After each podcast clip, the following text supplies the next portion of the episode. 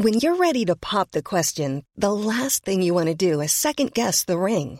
At Bluenile.com, you can design a one of a kind ring with the ease and convenience of shopping online. Choose your diamond and setting. When you find the one, you'll get it delivered right to your door. Go to Bluenile.com and use promo code LISTEN to get $50 off your purchase of $500 or more. That's code LISTEN at Bluenile.com for $50 off your purchase. Bluenile.com code LISTEN.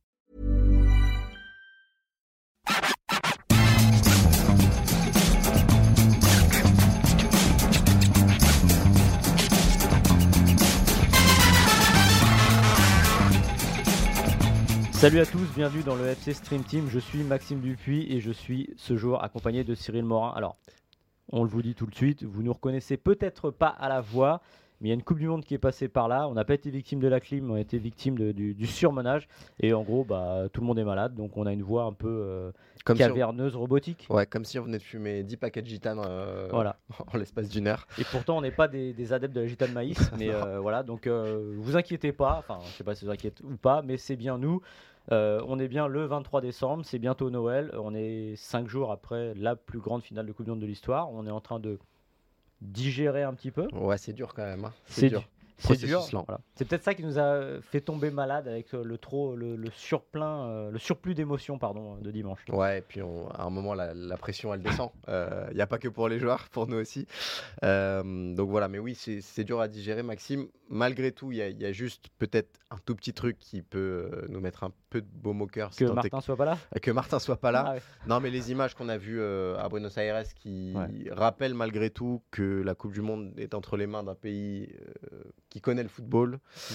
Voilà, c'est une maigre, très maigre consolation parce qu'en plus, ça s'est accompagné de, de célébrations pas toujours très classe de la part des joueurs argentins. Mais voilà, Bah, c'est le fait- seul. euh, en fait, faut couper le son. Ouais, Et regardez les images. Alors pas toutes, mais c'est vrai que notamment l'image du drone Ouais. à Buenos Aires avec le vers l'obélisque là, c'est complètement dingue. Et voilà, ça dit pff, la supériorité de la Coupe du Monde sur tout le reste. C'est c'est fabuleux. Voilà, on aurait préféré que ce soit au crayon. Alors au crayon, il y a eu les images à la Concorde. On aurait préféré que ce soit la descente. D'ailleurs, la descente de, je ne connais pas l'avenue qu'ils ont essayé euh, de Nueve de descendre. Julio. 9 de Julio, donc euh, 9 juillet. Et absolument. Putain, je maîtrise. hein. Euh, ça rappelait, ils ont dû arrêter, c'est un peu les Bleus de 98 euh, qui doivent remonter jusqu'aux Champs-Élysées et qui sont complètement euh, pris par la marée, qui peuvent pas aller plus loin. Donc voilà, ça reste des images euh, historiques. On aurait préféré que ce soit la France, évidemment, mais bon. On va quand même revenir Bien sûr. sur la Coupe du Monde parce qu'il y a une suite à tout ça. Euh, évidemment, c'est la discussion, euh, alors, qui n'a pas été forcément ouverte par Christophe Dugarry dans les colonnes de l'équipe, mais c'est la discussion de la suite à donner euh, à l'équipe de France. Alors, question très simple est-ce qu'il faut que Deschamps continue ou est-ce qu'il faut le remplacer? Et si on le remplace, évidemment, c'est Zinedine Zidane. Donc, est-ce qu'on va vers Deschamps 2024 ou Zidane 2024 Ce sera le premier sujet de la Stream Team. Le deuxième sujet, Maxime, on reviendra sur la retraite internationale de Karim Benzema euh, par le biais d'un post Instagram pour le moins énigmatique. Euh, on va se poser une question. Est-ce que Karim Benzema n'est finalement pas le plus gros gâchis de l'histoire des Bleus? Il y a plusieurs cas euh, à l'étude. Euh, Benzema est plutôt bien placé dans le- la Ouais. discussion. Il est plutôt bien placé. Et euh, troisième sujet, on parlera du Ballon d'Or. Est-ce que le Ballon d'Or est plié depuis le 18 décembre, c'est-à-dire depuis la finale de la Coupe du Monde? Est-ce que, en gros, c'est une, une course à deux, à deux chevaux, Mbappé et Messi? Et est-ce que l'un des deux chevaux, qui s'appelle Messi, aurait pas déjà gagné le Ballon d'Or Alors qu'on le rappelle, maintenant, c'est sur une saison et non plus une année? On vous rappelle que l'émission est retrouvable partout sur toutes les bonnes et les mauvaises plateformes de podcast, euh, Apple Podcast, Deezer, etc. Vous vous abonnez comme d'habitude, Euh, vous nous mettez une note, vous nous mettez des commentaires et on tient aussi à vous remercier parce que que ce soit sur Tour du Monde que présentait Cyril ou le FC Stream Team pour la Coupe du Monde, bah, on a beaucoup de retours très sympas. Euh, J'ai l'impression qu'on a un peu élargi notre, euh, notre public, donc ça fait plutôt plaisir. Et on va essayer évidemment de continuer sur un rythme un peu moins soutenu parce que là les voix ils vont plus tenir, mais au moins on va continuer sur euh, l'année et puis bah On a une promesse pour 2023, c'est que Martin Mosnier sera encore plus en forme qu'en 2022. ouais voilà. Mais pas qui- trop non plus quand même. Ouais, et qui criera encore plus fort dans le micro pour vous casser les oreilles. Voilà. Et d'ailleurs, mais alors, à la décharge de Martin Mossier, je me suis rendu compte que. Alors, on réécoute un peu les émissions pour voir ce qu'on a dit, si on n'a pas dit trop de bêtises. Et que sur la finale Coupe du Monde, j'ai l'impression que c'est plutôt moi qui étais assez énervé, qui cassait les oreilles. Donc voilà. moi, je me réserve pour une fois tous les 4 ans, mais c'était dimanche dernier. Eh ben, On va. Ouais, on va commencer cette émission, Maxime, avec euh, le premier sujet. Qui doit être le sélectionneur de l'équipe de France Euh, En l'état, Didier Deschamps est encore aux manettes. Il va discuter la semaine prochaine avec Noël Legrette concernant une prolongation. On sait que Didier Deschamps aimerait bien avoir une certaine assurance quant à sa présence à la Coupe du Monde 2026. Noël Legrette ne l'entend pas forcément de cette oreille-là. Et dans un sens opposé, on a une petite musique qui se met en place sur évidemment la candidature de, Zinedine Zidane avec Christophe Dugarry dans, les colonnes de l'équipe qui a avoué qu'il aimerait voir du changement à la tête de, cette équipe de France. Dugarry qui est historiquement très proche de, Zinedine Zidane. Donc on va se poser cette question. Qui doit être le sélectionneur des Bleus, Maxime? Ou autrement dit, faut-il en changer de Didier Deschamps? Alors déjà, je suis étonné que ce débat n'ait pas existé quasiment l'année dernière, en 2021, parce que finalement, l'échec de Didier Deschamps, c'est 2021, c'est l'Euro, le huitième de finale. Moi-même, ici ou à Bucarest, avait dit que bah, la règle est simple. S'il y a un échec, normalement, on parle d'un remplacement. Voilà, parce que c'est comme ça dans l'histoire des Bleus, euh, l'histoire d'une sélection. Je trouve que c'est assez sain d'être jugé sur des résultats et sur un moment précis. Et en l'occurrence, s'il y avait un moment où on pouvait juger le, le, bilan de, des chances sur une compétition, c'était dire bah il s'est raté à l'euro avec les champions du monde. Donc quelle conclusion on en tire? Par le passé, les conclusions avaient été régulièrement, je dis bien régulièrement, de remplacer le sélectionneur. Didier Deschamps est resté, il a gagné la Ligue des Nations, il est allé en finale de la Coupe du Monde et donc il a repris la main sur le groupe. Et ça, je pense que s'il y a quelque chose sur lequel Dugarry notamment ne discutera pas, c'est sur le fait qu'il avait bâti son groupe comme il fallait et qu'il avait réussi. Ben voilà, il manque la victoire, mais n'empêche que champion du monde en titre, aller en finale, ça me paraît quand même un argument. Maintenant, il y a deux choses. Euh, Didier Deschamps, a priori, voudrait continuer. Noël Le il n'y est pas opposé parce qu'il mm. avait donné une règle, on va jusqu'en demi-finale. Alors, il y en a beaucoup pour dire que oui, mais euh, c'est pas seulement le quantitatif, ça doit être le qualitatif. Oui, sauf que c'est du football de nation et que ce qui compte dans le football de nation, c'est évidemment les résultats. Je vais le redire ici encore une fois, ce qui se passe pendant deux ans, je ne vais pas dire qu'on s'en fout, ça sert à construire, ça sert à trouver les joueurs, mais on voit bien qu'il y a deux phases dans le football de, nation. C'est ce qui se passe pendant un mois pendant les compétitions et ce qui se passe pendant 23 mois avant. Euh, c'est bien de mettre des 8-0, mettre des 7-0 à euh, tous les petits pays d'Europe qui se malmènent comme ils peuvent, mais n'empêche que c'est pas ça qui compte. Sinon, euh, bah, une équipe comme l'Espagne serait la reine des, des sélections. Or, c'est pas ainsi que ça fonctionne. Et pour conclure cette première partie, parce que sinon je vais être très long, je pense que oui, Didier Deschamps mérite de rester à la tête de sélection. Euh, 4 ans, je pense que c'est pas une bonne idée de lui donner ce blanc-seing pendant 4 ans. Et d'ailleurs, Noël Legrette l'a dit dans, dans, West France de manière ironique, il dit pourquoi pas, comme 2030. Et il a raison. Moi, ce que j'imagine, c'est qu'on va aller vers un contrat de 2 ans et ne pas faire 4 ans, parce que la règle est toujours la même. S'il se plantait à l'euro, là se rouvrirait le débat, sans doute plus qu'en euh, en 2021. Et surtout, je pense que la FFF, j'imagine qu'elle est vaccinée par le cas Domenech de 2006-2010, où euh, Domenech repartait pour l'Euro 2008 avec une vision vers 2010 en disant non, non, mais 2008, ça prépare 2010. Non, ça c'est une connerie. Il n'y a pas une compétition qui prépare l'autre. Euh, la sélection, c'est un temps fort à un moment. On ne construit pas sur la durée en sélection. Ce qui est assez incroyable finalement dans le parcours de Didier Deschamps avec les Bleus, c'est que l'exception, c'est 2021. C'est mm. la seule exception. il faut encore une fois, je trouve qu'on a un peu la mémoire courte sur la façon dont ce groupe a été monté, sur le nombre d'absents qu'il y a eu, et sur bah, le fait que Didier Deschamps, sa méthodologie, on la connaît, elle reste au fond très risquée, c'est-à-dire qu'on ne mmh. juge Didier Deschamps que sur des grands tournois. Euh, tu l'as dit, les matchs, et a priori les prochains matchs en mars, euh, ce sera la même équipe de France, peut-être mmh. parfois minimaliste, parfois décevante, mais en étant jugé sur les grands tournois, c'est encore plus risqué sur le fond, et là, il nous emmène encore en finale de Coupe du Monde. On peut même pas euh, dire que ce n'est pas de son fait, puisque mm. son groupe a été fait avec des joueurs qu'on n'attendait peut-être pas forcément ici. Je pense à Colomboigny, je pense à Marcus Thuram. Euh, il a été fait aussi grâce à du coaching exceptionnel. Sa mm. finale euh, a prouvé que son management parfois rude, revoyez la sortie d'Olivier Giroud en finale de la Coupe du Monde. Olivier Giroud qui est un soldat mm. qui l'a amené jusque-là. Euh, à, ce moment-là, on peut se dire qu'il y a une rupture. Et en fait, la suite des événements lui donne presque raison. Donc au fond, moi je suis d'accord avec, euh, avec toi Maxime, et c'est surtout euh, aucune nation n'allie et le beau jeu et les beaux résultats. Mm. Et je pense que tous les amateurs de foot, et même au-delà de ça, préfèrent avoir une équipe de France qui va en finale et qui perd dans ces conditions, plutôt que d'être une équipe d'Angleterre pleine de classe, pleine de talent, pleine mm. d'avenir, mais qui perd ses matchs un petit peu au cordeau en étant juste une belle équipe, mais pas forcément une équipe qui gagne. Euh, et ça, je pense qu'on a tendance à trop l'oublier et à trop euh, voir ça par le prisme euh, du football de club qu'on a l'habitude de voir au quotidien, où on parle beaucoup tactique, on parle beaucoup toutes ces choses-là qu'on a le temps de mettre en place quand on est un entraîneur de club, mais qu'on n'a pas du tout le temps de mettre en place quand on est sélectionneur. Deschamps, il y a une certitude, il sait monter un groupe pour gagner. Ouais, c'est ça. Et le, projet, en fait, c'est bien beau. Moi, j'avais interviewé l'année dernière le, sélectionneur, l'ancien sélectionneur maintenant de l'équipe de Belgique, Roberto Martinez, qui avait une logique tout à fait autre et qui était intéressante.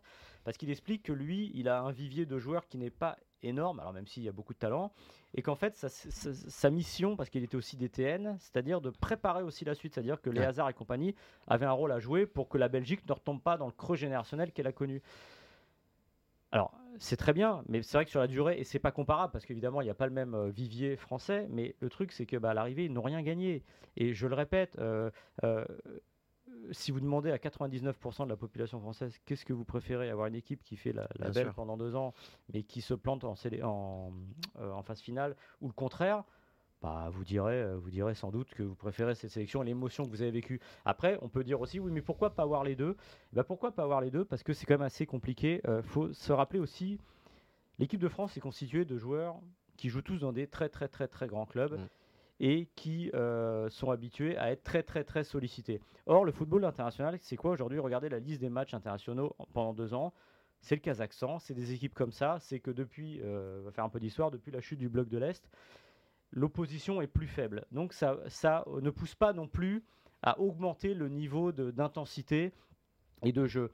Euh, autre chose qui a changé, c'est qu'il n'y a plus de matchs. Plus de matchs, on pourrait dire, bah oui, plus de raisons de s'améliorer. Bah non, parce que les joueurs ne peuvent plus rien préparer, il n'y a plus d'entraînement. Avant, les, les, les, comment dire, les, les rassemblements étaient un match. Il y avait un match, il y avait une semaine une semaine pour préparer un match. Aujourd'hui, ce n'est plus comme ça. Donc, résultat, les, les équipes n'ont pas forcément le temps aussi de se préparer. Et donc, ce qui compte, et le juge de paix, pour moi, mais ça, c'est mon avis, c'est vraiment le, la compétition. Maintenant, ça n'empêche pas d'ouvrir le sujet Zidane et de dire est-ce que Zidane serait mieux? On va prendre ce qu'a dit euh, Christophe Dugarry dans les colonnes de l'équipe. Il explique il y a une analyse à faire sur le jeu et sur les 80 minutes qui font partie des plus catastrophiques de l'équipe de France sur les 50 dernières années. Un jour de finale de Coupe du Monde, il me semble que ça mérite un débat. Alors, il a raison. En revanche, là où il est un peu manque de crédibilité, c'est-à-dire qu'à un moment de faire des grandes phrases comme ça, euh, les 80 minutes qui font plus partie des plus catastrophiques des 50 années de l'équipe de France. Alors, il est très gentil, Christophe Dugarry, mais euh, on pourrait lui, raviver sa mémoire et lui rappeler qu'il y a peut-être 2-3 matchs dont il a fait partie qui étaient pires que ce qu'on a vu euh, dimanche. Voilà. Parce qu'il faut rappeler que le football, je le redis, c'est un rapport de force et qu'en face, il faut le redire, l'Argentine fait 80 minutes d'une qualité extrême, de très très haut niveau et qu'elle gagne le match là-dessus sur le rapport de force. Voilà. Donc ça, il faut le rappeler à Christophe Dugarry. Et après, si je suis aussi un peu provocateur, je me dis qu'ok, là, il nous vend Zinedine Zidane. Mais Zinedine Zidane, c'est quoi? C'est un entraîneur qui fait gagner. C'est un entraîneur qui a gagné trois Ligues des Champions, ce qui est formidable, ce qui vaut bien une Coupe du Monde, on va le dire, sur le niveau exploit. Mais est-ce que le Real de Zidane était une équipe qui jouait très bien au football? Bah moi j'ai pas cette impression là. Le, Real de Zidane était euh, l'équivalent de l'équipe de France de Didier Deschamps, c'est-à-dire une équipe qui domine dans les deux surfaces. Et de toute façon, ça restera l'alpha et l'oméga du, du, football. Alors euh, effectivement, on peut encore une fois parler de, de, tactique, de système, de, d'animation, etc. Mais euh, ce qui compte, le juge de paix, ça restera ça. Et dans les plus grands tournois, c'est encore plus visible. Euh, pour prolonger ce que tu disais, euh, Maxime, il y a aussi quelque chose qu'il faut avoir en tête, c'est que on ne peut pas d'un côté se dire qu'on est la meilleure nation formatrice au monde à exporter des cracks aux quatre coins de l'Europe avec un système de formation qui euh, volontairement délaisse un petit peu le côté euh, idéologique, j'ai mm. envie de dire, pour se fonder sur la qualité individuelle. En fait, Deschamps, il, il utilise ce qu'il a à sa disposition, c'est ses armes. Il a des cracks individuels qui font des différences individuelles. Pourquoi se priver de ça? Et quand vous regardez ce qui se passe en Espagne, qui est un peu le contre-modèle, euh, quand vous avez Pedri et Gavi, c'est des super joueurs aussi, mais derrière, quand il faut bah, peut-être avoir une, une, prise de décision individuelle, c'est un peu moins le cas. Dernière chose que j'ai envie de mettre en avant pour parler du cas Didier Deschamps, euh, je trouve qu'on oublie aussi très très vite la physionomie des matchs euh, mm. des Bleus pendant cette Coupe du Monde. Je pense notamment au quart et à la demi-finale. Si vous revoyez le quart de finale face à l'Angleterre, les 15 premières minutes, on est clairement dans le ton du match. Mm. Euh, les Bleus dominent l'Angleterre. Il y a ce but et derrière, bah, évidemment, vous êtes une équipe alors, elle était moins dominante défensivement qu'en 2018. Mm. Malgré tout, c'est une équipe qui a basé son ADN autour de être costaud, euh, concéder peu euh, et savoir bien défendre. Bah, à partir du moment où vous, vous menez un 0, quel est l'intérêt pour l'équipe de France de faire le jeu et d'aller mettre un 3-0 à l'Angleterre? Non, c'est pas comme ça que ça marche. Donc, tu l'as dit, c'est un rapport de force. On a décidé de laisser le ballon aussi parce que euh, en quart et en demi-finale, on a été rapidement devant ce qui n'a pas été le cas en finale. Et c'est là aussi qu'on a pu voir que bah, Deschamps, il avait aussi une autre manière d'agir avec ce coaching. Ouais, puisque tu as, Mbappé. C'est oui, aussi. tu parles des individualités. Ton individualité principale est sans doute le meilleur joueur du monde. Et il se trouve que ce type-là, il lui suffit de pas beaucoup de ballons. Alors évidemment. Et il est encore plus brillant en transition, encore plus dangereux quand vous menez un zéro bloc bas et que vous le lancez euh, seul euh, en, Alors pour rencontre. ça n'a pas marché contre l'Angleterre. Voilà, le, Maroc, moi, le, reproche que je ferais, c'est le Maroc. À un moment, je pense qu'à 1-0, euh, ils doivent continuer à, mm. à, pousser. Voilà, ça peut être réglé plus vite. Mais contre l'Angleterre, ça me choque pas parce qu'encore une fois, on est sur un rapport de force. Et rapport de force dit aussi qu'en face, bah, les Anglais, c'est pas des peintres. Parce qu'à un moment, ils sont menés, donc ils vont pousser. Donc l'équipe de France s'adapte. Alors, on peut le regretter, encore une fois, euh, mais c'est l'ADN, et je dirais même plus que l'ADN de Deschamps, c'est l'ADN de cette équipe, tout simplement. C'est comme ça. Et ouvrir le débat, moi je dis oui, parce que c'est normal, après tout, c'est Didier Deschamps, c'est l'équipe de France, ça appartient à tout le monde. Il est là depuis 10 ans. Mais s'il y avait un moment où il fallait l'ouvrir et peut-être dire, il faut le remplacer, c'est après l'Euro 2021, ce qui aurait été une bêtise, puisqu'on a vu après, il y a eu la Ligue des Nations et la Coupe du Monde. Mais en tout cas, pas maintenant et pas de cette manière-là. Voilà. Il, a, il a rempli le job, euh, il est finaliste de la Coupe du Monde avec l'équipe de France. Euh, il a fait des erreurs, il a fait des bonnes choses, comme tout le monde de toute manière. Et Dugarry a raison sur les 80 premières minutes. Mais encore une fois, il faut rappeler qu'en face, il y avait l'équipe d'Argentine. Mais n'empêche que voilà, qu'est-ce qu'il pouvait faire de mieux? Il l'a changé. Finalement, il a fallu attendre en effet assez longtemps parce qu'il a fallu aussi remplacer euh, Antoine Griezmann, qui est assez, ce qui peut paraître paradoxal.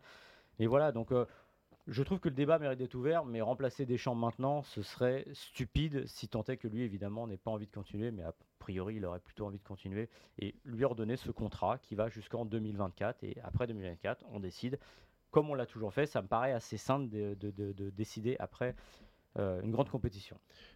juste pour terminer là-dessus, euh, Maxime, je me souviens d'une interview que vous aviez réalisée de Didier Deschamps en, 2014 où son exemple, c'était euh, Joachim Löw. voilà, c'est peut-être le risque qui guette Didier Deschamps, c'est de ne pas réussir à se renouveler. L'avantage qu'a Didier Deschamps, c'est qu'il a un réservoir bien plus profond que celui de, l'Allemagne des dernières années, et que je pense qu'il a une, une intelligence de situation qui lui permettra de prendre du recul. Si à l'Euro 2024, il y a un, échec majeur et il sent que son groupe ne lui répond plus, j'ai du mal à croire qu'il s'entêtera. J'avais dit ça avant l'Euro 2020 euh, parce que c'est pas le genre à s'accrocher. Ouais, mais euh, peut-être. Ça lui a donné raison. Voilà. Et là, ça ferait deux échecs. Après, qu'est-ce qu'un échec? Encore une fois, on discutera de, de Noël Le qui donne un, un objectif demi-finale. Et oui, je pense que c'est un peu comme la Ligue des Champions. Vous arrivez dans le top 4 quand vous êtes un gros club. Vous pouvez vous dire que vous avez quand même réussi votre saison ou votre compétition parce que au-delà de ça, ça se joue quand même à peu de choses. On l'avait dit aussi ici avec Martin. Évidemment, une défaite face au Maroc en demi-finale, c'est pas la même chose que de perdre face au Portugal. Voilà, euh, ne serait-ce qu'historiquement. Voilà. Donc voilà, je pense qu'on reverra les choses après ça, mais un contrat jusqu'en 2024 me semble euh, plutôt plutôt euh, logique. Et je peux comprendre en revanche que Zinedine Zidane, oui, ait envie de l'équipe nationale, mais n'empêche que c'est que la règle est comme partout, c'est-à-dire qu'il y a une place qui est prise, tant que ça fonctionne bien, pourquoi changer pour changer si le principal intéressé n'en a pas envie ou s'il sent qu'il peut apporter quelque chose encore Ça me paraît un peu discutable. On va passer au deuxième sujet. Maxime, euh, on parlait de 2024, euh, lui, il n'y sera pas. Euh, Karim Benzema a annoncé lundi sa retraite internationale, lui qui était revenu en grande pompe en, 2021 à l'occasion de, de l'Euro ça s'est fait de manière un peu surprenante avec un post Instagram un peu euh, cryptique, cryptique envie de dire. Ouais, euh, il est devenu un petit peu adepte du genre ces dernières semaines. Euh, et quoi qu'il arrive, on a une sensation terrible de gâchis concernant la carrière de, de, Karim Benzema en équipe de France parce que il a été absent de cette équipe pendant plus de six ans. Mm. Euh, parce que quand on voit ce qu'il a fait avec le Real Madrid, on se dit que peut-être avec l'équipe de France, il y aurait pu y avoir une autre histoire. Donc on va se poser une question toute simple. Est-ce que Karim Benzema est le plus gros gâchis de l'histoire des Bleus? Alors je spoil euh, pas tout de suite, je pense que c'est alors deuxième ou premier ex voilà, parce que j'en ai un autre qui vient à l'esprit. Mais une chose est sûre, Karim Benzema sur les 25 dernières années fait partie des, j'allais dire, des trois attaquants générationnels que l'équipe de France a eu.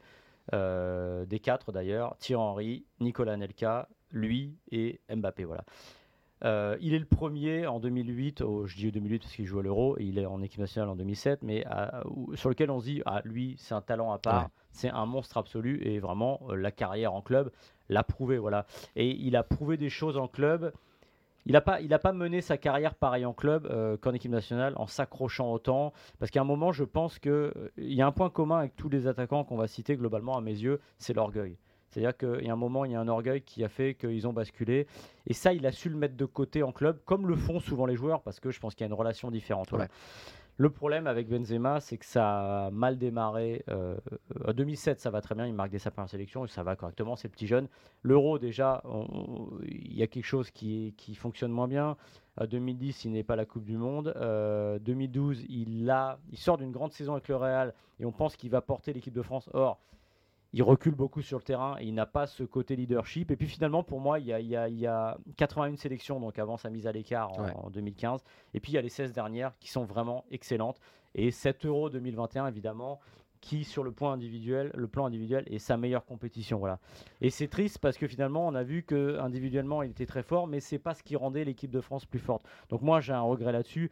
Et évidemment je pense que Benzema est passé d'une certaine 97 sélections, ça fait bizarre de dire ça, mais ça dit un peu le talent du joueur on est passé à côté de Benzema et il est passé aussi à côté de l'équipe de France. Et finalement, il le résume assez bien dans son tweet. C'est le seul truc que je retiens du tweet, c'est quand il dit, euh, je sais plus ce qu'il dit, mais il parle de ses erreurs. Voilà, il reconnaît que bah ça n'a pas fonctionné comme il fallait. Et évidemment, c'est un immense, un immense, un immense gâchis. Ouais, moi, je suis d'accord, euh, Maxime. Pour moi, Karim Benzema, il n'y a même pas de débat. C'est le plus gros gâchis parce qu'il y, a une, trop grande différence entre ce qu'il a fait avec le Real Madrid et ce qu'il a gagné avec le Real Madrid et ce qu'il a fait avec l'équipe de France et ce qu'il a gagné avec l'équipe de France. Et euh, le gâchis, il est d'autant plus grand que euh, il y a eu un peu cette théorie du euh, quand il arrivait en équipe de France, il arrivait à un moment de l'équipe de France où c'était quand même pas Jojo, euh, c'est vrai, 2010 c'est quand même pas incroyable, et en fait il rate de 2016 à 2021. bah, l'âge d'or un petit peu de cette équipe de France. Il rate les, les plus grands tournois où il aurait dû avoir un rôle mmh. très important. L'Euro 2016, si il est en position d'être sélectionné et si avec Didier Deschamps ça s'est ça s'était mieux passé, il aurait été titulaire avec, avec les Bleus. Donc, oui, euh, je sais qu'on va parler après de, Nicolas Anelka, euh, voire de Eric Cantona, mais pour moi, Anelka, c'est sa carrière dans son ensemble mmh. qui est un, gâchis. Cantona, c'est des histoires encore un petit peu particulières où on est peut-être passé à côté d'un joueur très important de l'histoire des Bleus, mais Benzema, il coche toutes les cases du, du, plus gros gâchis parce que talent individuel incroyable, et vraie différence entre euh, ses performances en club et euh, ses performances en sélection, accompagnées d'une sélection qui joue et qui gagne mieux sans lui. Et l'injustice avec Benzema, je le répète, c'est tout le malentendu qui est autour de lui, parce qu'on en parlait tout à l'heure, et vous demandez dans la rue euh, si Benzema était un Naïsna, tout le monde, tout le monde, les, gens qui connaissent de loin diront ah bah oui, t'es un Naïsna. Voilà, il y a eu aussi cette image un peu brouillée. Il a aussi participé à la brouiller d'une certaine manière, mais à un moment, on lui a fait payer beaucoup de choses aussi qui n'étaient pas forcément méritées. Donc voilà. Euh, moi, je mets en, alors, je mets en deux, mais un bis quand même, Nicolas Nelka. Alors, tu as raison sur le, la carrière en club, qui est évidemment pas au niveau du talent du joueur. Lui aussi, a un orgueil, mais lui, l'orgueil, il l'a même poussé dans ses clubs. Euh, mais moi, j'ai quand même souvenir de Nicolas Nelka qui arrive à 18 ans, 17 euh, ans même au PSG, puis Arsenal et en équipe de France. Et là, on se dit que le fameux match de Wembley, l'équipe de France qui gagne pour la première fois en Angleterre en 99, on a Ronaldo, c'est-à-dire on a Ronaldo le Brésilien, c'est-à-dire qu'on a un type qui est encore plus fort. Et en plus on venait d'avoir Thierry Henry et euh, on a un type qui est plus fort que, alors évidemment c'est pas le même style que Trezeguet, mais au moins dans le style d'Henry, et qui à ce moment-là est à mes yeux en effet beaucoup plus fort que Henry, qui était déjà très très très très fort. Euh, le problème d'Anelka, c'est que Henry a eu, on va dire, du plomb dans la tête d'une certaine manière, comme Mbappé aujourd'hui. Moi, eh, Anelka, ça me fait penser à Mbappé à côté de qui on passera à côté. Voilà. Que le gars, on se dit, ah, il est en train de, déconner un peu. Et moi, ça reste un immense regret parce que ce type-là, 69 sélections, euh, il a mis que 14 buts. Il a joué une seule Coupe du Monde, on s'en souvient comme elle s'est passée. Il joue l'Euro, il le gagne, mais il marque pas. Euh, il a un rôle, on va dire, euh, primaire, secondaire pendant cet euro un peu bizarre. Et vraiment, moi, j'ai vraiment ce regret sur le joueur qu'il aurait pu être parce que je pense que ce type-là pouvait mener l'attaque de l'équipe de France pendant 10 ans. Alors, il y a eu des relations bizarres avec ses sélectionneurs, avec Jacques Santini, à qui il avait demandé mmh. quand même, auquel il avait demandé quand même de s'agenouiller avant de revenir en sélection, ce qui est une chose qui ne se fait pas avec un sélectionneur et même en général de toute manière.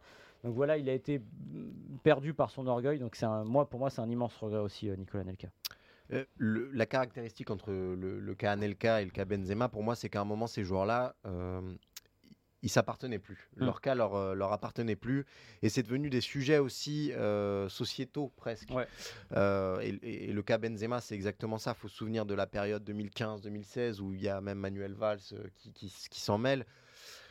Voilà, c'est des joueurs qui ont dépassé un cadre, qui incarnaient euh, des crispations peut-être euh, françaises et euh, bah, qui fatalement ont vu leur euh, relation avec leur sélection, mais aussi presque Mm. avec leur pays, qui s'est complètement dégradé. Et ça m'étonnerait pas que, que Karim Benzema décide de rester vivre en Espagne pour son après-carrière ou de ne pas choisir la France en tout cas parce que euh, il y a quelque chose d'aussi un peu néfaste autour de, de cette surattention et de cette crispation. Ouais. Et en fait, il cristallise ces deux-là quelque chose, euh, comme d'autres, hein, il y- en a eu Mm. d'autres aussi euh, dans le lot, qui euh, n'est pas uniquement du terrain. Et ça, c'est un gros regret pour moi. Alors, il n'a pas donné de grain à moudre en revanche à ceux qui lui en voulaient parce qu'il payait ses impôts en France. Exactement. Donc au moins il avait ça et c'était très compliqué pour eux. Ça devait les embêter de ne pas pouvoir récupérer ça. Voilà. Euh, dans la liste, on a mis aussi, alors là on est un cran en dessous, bah, Eric Cantona évidemment, parce qu'Eric Cantona c'est le joueur symbole de la première ligue, c'est 45 sélections en équipe de France, 20 buts. Alors Cantona, il- je pense que l'équipe de France n'est pas passée à côté euh, pour deux raisons. C'est Cantona, lui, il n'a pas de peau, il arrive dans un creux générationnel. Euh, Platini sélectionneur, il dit à l'époque euh, toujours j'ai deux grands joueurs et 11 euh, j'ai j'ai deux grands joueurs et neuf joueurs moyens. J'ai Papin Cantona en attaque, qui est une attaque sur de classe mondiale évidemment. Cette équipe, en- prenez cette attaque en 86, je pense que c'est pas mal. Prenez même état, cette attaque pour 98, c'est pas mal. Alors pourquoi il y a cette relation contrariée avec l'équipe de France Alors évidemment, il y a Henri Michel et le sac à merde, mais ça, ça vient tôt. Donc j'ai envie de dire que c'est notre histoire. Mais c'est tout simplement que Cantona s'est aussi mis des bâtons dans les roues. Il faut quand même euh, rappeler que Jacquet n'a pas décidé de se passer de lui de manière, euh, on va dire, euh, évidente. C'est-à-dire que Cantona, c'est son, sélection- c'est son, c'est son, pardon, c'est son capitaine au début. Il le met capitaine avec les jeunes. Sauf que Cantona va mettre ce coup de pied euh, aux supporters de Crystal Palace, va être suspendu 8 mois, et quand il revient, Jacquet se rend compte qu'il a quelque chose avec Jorkaeff et Zidane. Et donc, quand il demande à, à, à Cantona est-ce que tu veux revenir? Oui, mais c'est pour jouer avant-centre. Bah, Cantona, il relève le col, il dit non, moi je joue pas avant-centre, je suis Eric Cantona, j'ai pas envie de jouer avant-centre. On, serait, on se serait peut-être très bien porté avec Cantona avant-centre euh, Ouais. à la Coupe du Monde, voire même à l'Euro 96. Sauf que voilà, il y avait son caractère aussi qui aurait peut-être été un peu écrasant pour euh, une personnalité comme Zidane. Donc voilà, je suis pas sûr qu'on soit passé à côté. C'est juste un mauvais timing à mon avis, Cantona. On est d'accord. Ce qui est marrant, c'est que la perception euh, post-carrière de- d'Eric Cantona, elle est bien plus positive que Ouais. Karim Benzema ou Nicolas Anelka. Alors qu'en termes de, de coup d'éclat, euh, on est pas mal. aussi, Alors oui, parce qu'il y a un sac à merde. Alors il n'a pas dit sac à merde directement, mais comme Anelka n'a pas dit les propos exacts qu'on lui a prêtés, c'est une insulte. Il avait dit quand même, il faut toujours leur dire, Cantona, il avait dit, je suis pas loin de penser euh, ce que dit euh, Mickey Rourke au sujet des patrons des Oscars, voilà. Mais il traite pas directement euh, Henri Michel de sac à merde, même si bon, on joue sur les mots là. Et on en a mis un petit dernier quand même parce que euh, ça va peut-être vous paraître bizarre, c'est David Trezeguet. Ouais. Oui, parce que 34 buts en équipe de France, euh, fantastique euh, buteur racé, mais l'impression que bah, il n'y a jamais pu y avoir cette ce duo avec Thierry Henry et bah, c'est Thierry Henry qui a gagné ce combat-là euh, haut la main évidemment. Donc euh, Trezeguet il aurait pu en mettre une bonne palanquée des buts parce que si vous regardez son ratio sélection but Ouais. c'est un des meilleurs de, de l'histoire de l'équipe de France. Mais pas, on l'a pas assez vu quoi Bah, quand il arrive à 34 buts et 71 sélections, on dit c'est lui qui va être meilleur buteur Ouais. de l'histoire des Bleus. Sauf qu'avec Domenech, ça se passe pas bien. Et souvenez-vous, si vous n'avez jamais vu cette séquence-là qui est incroyable, je crois que c'est dans l'émission L'équipe du dimanche euh, de Canal, où il, euh, il, a- il- il reçoit un journaliste à Turin et il fait carrément du tableau noir pour expliquer à Domenech comment il pourrait jouer avec Henri. Donc ça, ça passe moyen. Et voilà, on est passé à côté parce qu'il y avait Henri, parce qu'à un moment, il y a eu Anelka. Alors, il y a ce but en finale de l'Euro, mais il faut rappeler que c'est un Euro très, très, très douloureux pour lui, parce que le troisième homme, il ne joue pas, il ne le vit pas très bien. Euh, et finalement, il est presque anachronique, cet attaquant-là, parce qu'on est déjà dans l'ère des attaquants Henri, Anelka, des types qui vont vite. Et j'y pensais en t'entendant parler, je me dis, mais est-ce que finalement Trezeguet aurait pas eu plus sa place aujourd'hui en avançant d'une équipe de Deschamps Potentiellement, ouais, c'est, euh, il y a quelque chose qui le rapproche un petit peu de Giroud, paradoxalement, mais c'est une bonne question, Maxime. C'est une bonne Voilà, question. mais c'est vraiment un cas à part. Celui, c'est pas l'orgueil qui l'a, j'allais dire qu'il il, il lui a fait du mal. C'est, je pense, un anachronisme d'avoir des attaquants qui étaient plus forts que lui et beaucoup plus spectaculaires. On ne regrettera évidemment pas d'avoir eu Thierry Henry pendant euh, 12 ans en équipe de France. Pas du tout. Euh, et bon, on va terminer cette euh, émission. Ouais. Maxime, euh, en Avec parlant... un joueur qu'on pourrait avoir aussi 12 ans en équipe de France. Ouais, bah, on l'espère en tout cas. Euh, c'est Kylian Mbappé, puisqu'on va parler du, du Ballon d'Or. Est-ce que le Ballon d'Or 2023 est déjà joué au 23 décembre 2022 C'est la question qu'on va se poser. Bon, c'est pas un secret de polichinelle. Les deux grands favoris, et ils devraient le rester au moins jusqu'à la finale de la Ligue des Champions, c'est Lionel Messi et c'est Kylian Mbappé. Est-ce qu'il y a une chance de voir euh, bah, Mbappé, finalement, si- on fait le, le compte euh, dans ce mois de décembre, Messi est devant parce qu'il réalise une très grande finale, euh, lui aussi, et parce qu'il a le plus beau trophée possible, et parce que c'est Lionel Messi aussi. Est-ce que Kylian Mbappé a une chance Hmm. d'inverser la tendance sur les mois qui viennent? Alors c'est pas moi qui vais me plaindre que le, le- le joueur gagnant de la Coupe du Monde et qui fait une immense Coupe du Monde soit euh, potentiellement Ballon d'Or. Parce que, euh, parce que pour moi ça reste le plus beau trophée. Encore une fois, rappelez-vous des émotions de dimanche, ça reste, c'est un 100 mètres olympique. C'est-à-dire que ça couronne vraiment quelque chose d'e- d'exceptionnel. Euh, je pense que oui, il est joué le Ballon d'Or. Alors ça fait bizarre de dire ça alors que le Ballon d'Or est sur la saison maintenant euh, qui reste 6 mois et les 6 mois plus importants, c'est pas exactement comme avant quand le Ballon d'Or était sur année civile, Ouais. même année de Coupe du Monde où les 3 mois qui venaient après étaient moins importants. Mais n'empêche que il y a deux choses qui me font dire ça, c'est ce que je viens de dire avant sur le Ballon d'Or, sur la portée d'une victoire en Coupe du Monde et simplement sur l'aura de Lionel Messi. Il en a gagné 7 dont 3 qui, à mon avis, sont discutables, pouvaient être gagnés pour d'autres. Je vais revenir sur euh, le ballon d'or qu'il gagne euh, versus euh, Lewandowski. Euh, on s'est suffisamment étrié ici avec Martin notamment pour moi dire que Lewandowski le méritait, que Messi ne méritait pas le ballon d'or cette année-là alors qu'il avait gagné la Copa América. Donc là, je vois pas comment, même si ça a changé, même si le scrutin est réduit sur les 100 premiers, là, ça sent quand même le ballon d'or pour l'année et pour la carrière et pour marquer le coup. Et ce serait peut-être injuste. Alors, que devrait faire euh, Mbappé pour le gagner Euh, Marquer, peut-être faire une saison de Ligue des Champions Ouais, à, la, à, la, à la Benzema et le gagner en finale.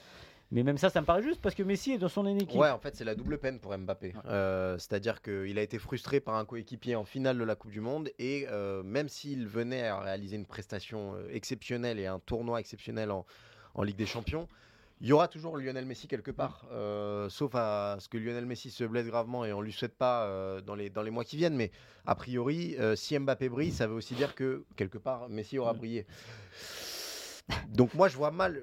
Enfin, il a un argument massu avec ce triplé en finale de Coupe du Monde et peut-être que l'écart ne sera pas aussi important qu'on pourrait le penser et Mm. peut-être que voilà si euh, bah, si en- au printemps il prend feu et qu'il porte littéralement le Paris Saint-Germain et que Lionel Messi est méconnaissable peut-être que mais j'ai quand même un, un gros Ouais. doute et c'est ce que tu as dit là le fait que ce soit Messi le concurrent et non pas euh, Luka Modric ou Ah oui, c'est ça. ça pèse beaucoup trop lourd voilà je Et- pense que ça pèse trop lourd Et ouais, enfin, ce qui est compliqué, c'est que, ouais, à part un printemps benzemesque en Ligue des Champions où il, est, il irait planter 13-14 buts en phase éliminatoire, où là vraiment il roule sur tout le monde. Et, et encore, bah, la question, ça aurait été marrant que le Ballon d'Or soit toujours euh, sur l'ancienne règle euh, donnée après la Coupe du Monde, par exemple. Ouais. Et je me demande si Benzema l'aurait eu. Vraiment. je pense pas Voilà. Donc euh, si Benzema l'a pas avec une saison telle qu'il a faite et que euh, Messi l'a, alors que finalement c'est l'histoire, pas, qu'une que- pas, peu- pas que d'une Coupe du Monde, mais globalement, je vois pas trop comment. Et il y a, alors sans aller jusqu'à la blessure grave qu'on lui souhaite évidemment pas, on peut imaginer aussi le Messi qui relâche complètement Ah la oui. pression et qui ne marque que 3 buts, imaginons, dans la deuxième partie de la saison. Bah oui, mais ça, ça s'appelle le, Messi du PSG en 2021, qui a eu quand même le Ballon d'Or. Donc vraiment, je pense que le Ballon d'Or est déjà attribué, quasiment le gravé. Ce ne sera pas immérité, je le répète, parce que, euh, parce que la Coupe du Monde et parce que ce que je dis tous les jours, donc je ne vais pas me contredire ici. Mais n'empêche que, comme tu l'as dit très bien, euh, pour, Ben- pour Mbappé, c'est vraiment la double peine. Euh, Peut-être que le meilleur espoir euh, pour Mbappé réside en lui-même, c'est-à-dire qu'il est quand même déjà revenu à l'entraînement euh, cinq jours seulement après euh, cette défaite en finale et que vous pouvez être sûr qu'il va tout faire pour euh, bah, gommer un maximum l'écart qui le sépare de, de Lionel Messi. faut peut-être s'attendre à une deuxième partie de saison complètement folle de, de Kylian Mbappé. On verra, on Un, verra. un petit 45 buts en Ligue 1 et un petit 22 buts en Ligue des Champions pourrait quand même laisser imaginer qu'il y a match. Mais sinon, voilà, il y a l'aura, encore une fois, l'aura de Lionel Messi, c'est. C'est pas, c'est pas, je le redis, hein, le, Ballon d'Or 2021, à partir du moment où on lui donne, avec juste, entre guillemets, une Copa América réussie, me dit que il a a priori un huitième Ballon d'Or dans la poche et que malheureusement pour Mbappé, il faudra peut-être attendre encore 2023. Et ben voilà, nous on va pas attendre 2023 pour vous souhaiter euh, de bonnes fêtes, euh, pour vous remercier de votre fidélité euh, aux émissions d'Eurosport et au FC Stream Team en, particulier. Maxime, on se retrouvera à la rentrée. D'ici Ouais. là, euh, on fait attention quand même euh, pendant les fêtes parce que dans la rédaction, Ouais. euh, on a une petite tendance à se faire très plaisir sur cette période de l'année. Martin, si tu nous écoutes, euh, pourra, pourra aussi euh, en témoigner. Je sais qu'il a commencé les huîtres autour du 21. euh, Oh, bah, il, était en, il était en roue libre à La- partir la du libre. moment où. Déjà que je le sentais déjà en, sur la, la- en roue libre sur la pente descendante euh, vers la fin de la Coupe du Monde au niveau culinaire. Là, je pense que ça s'est pas arrangé, arrangé. Là, ce qu'il va falloir faire, là, déjà, c'est un, aller boire du sirop. C'est vrai. Parce que là, ça commence à être très dur. L'émission, je sais pas depuis combien de temps on parle, mais j'ai l'impression que ça dure 8 heures. Et euh, bah, aller se sustenter quand même. Tout à fait. Bah, c'est le principal. Voilà. Là, on vous donne rendez-vous euh, à la rentrée. Donc, pas d'émission la semaine prochaine, il me semble, Mhm. mais la semaine suivante. Et puis, vous aurez quand même mercredi Mercato qui reviendra aussi. On fait une coupure émission pendant une semaine, histoire de se reposer, parce que la Coupe du Monde a été quand même assez, assez euh, monstrueuse. Et en plus, j'ai entendu le dernier, euh, le dernier Merca Quiz. Neil Mopet, les gars, quand même. Neil Mopet, à un moment. Je sentais qu'il y avait de la fatigue. Ouais, ouais. Donc on, redé- on- on recharge les batteries, on Voilà. se retrouve tous en 2023. Merci beaucoup, à bientôt. Et attends, attends. Ah, On remercie Seb. ah oui, euh, bien aux sûr. manettes. ouais. D'habitude, c'est la partie de Martin, ça, Oui, mais je souviens. Seb aux manettes et Marco euh, au visuel. Voilà, euh, MC, MC Seb Petit et MC Marco Popovic. Merci à tous. Joyeuses fêtes, joyeux Noël, joyeux tout ce que vous voulez, plein de cadeaux. Je voudrais bien vous faire une Coupe du Monde, mais ça, j'en ai pas les moyens. Donc, euh, à la rentrée. Salut! Salut.